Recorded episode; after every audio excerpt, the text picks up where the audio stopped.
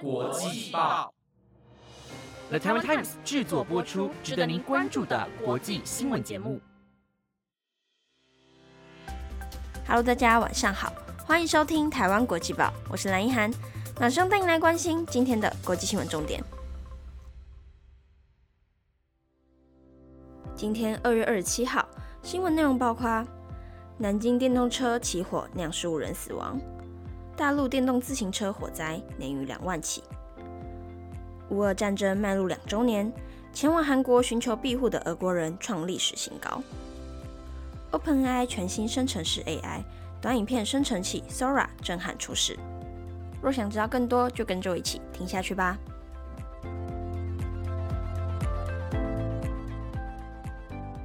首先带你来关心南京电动车起火酿十五人死亡。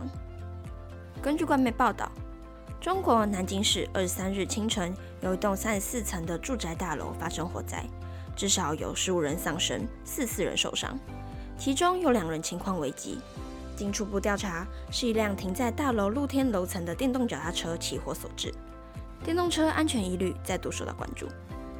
中国社交媒体上的影片显示，一颗火球蔓延到大楼的外部，不同楼层的公寓冒出一波烟。在建筑物的立体上留下了烧伤的痕迹。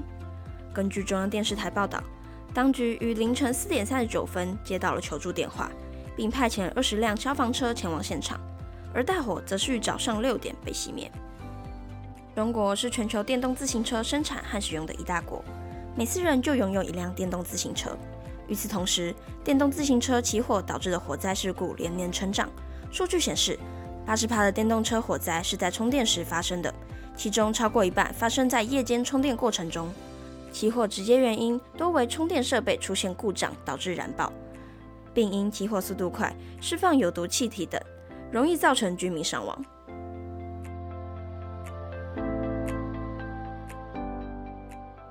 接着带来关心，乌俄战争迈入两周年，前往韩国寻求庇护的俄国人创历史新高。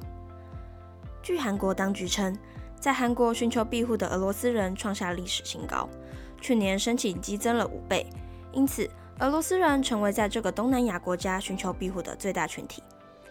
根据韩国移民局本月早些时候发布的一份报告，二零二三年有五千七百五十名俄罗斯公民在韩国寻求庇护，这比二零二二年寻求保护的一千零三十八人高出五倍。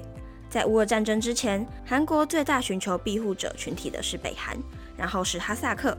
中国大陆和马来西亚，这些寻求庇护者最常见的原因是宗教迫害，其次是政治迫害，以及种族或国家而受到歧视。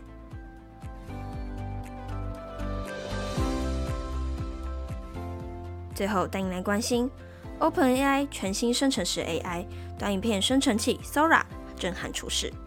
一个多星期前，OpenAI 发布了一个名为 Sora 的新型生成式 AI 系统。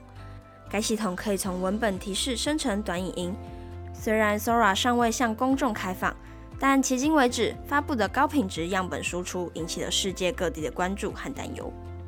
OpenAI 表示，这些影片是 Sora 根据提供的提示词直接创建的，未经修改，显示了诸如在雪地上步行的猛犸象、在公园下棋的猴子等影片内容。Sora 可以直接透过文字形式下达指令。根据 OpenAI 的解释，文字形式下达指令后，最长可以生成长达一分钟的影片内容。此外，Sora 模型在 ChatGPT 的基础上，除了对语言有相对精确的了解，借此透过指令产生角色，也能对实体世界中下达指令背后关联的背景和架构有相对正确的理解。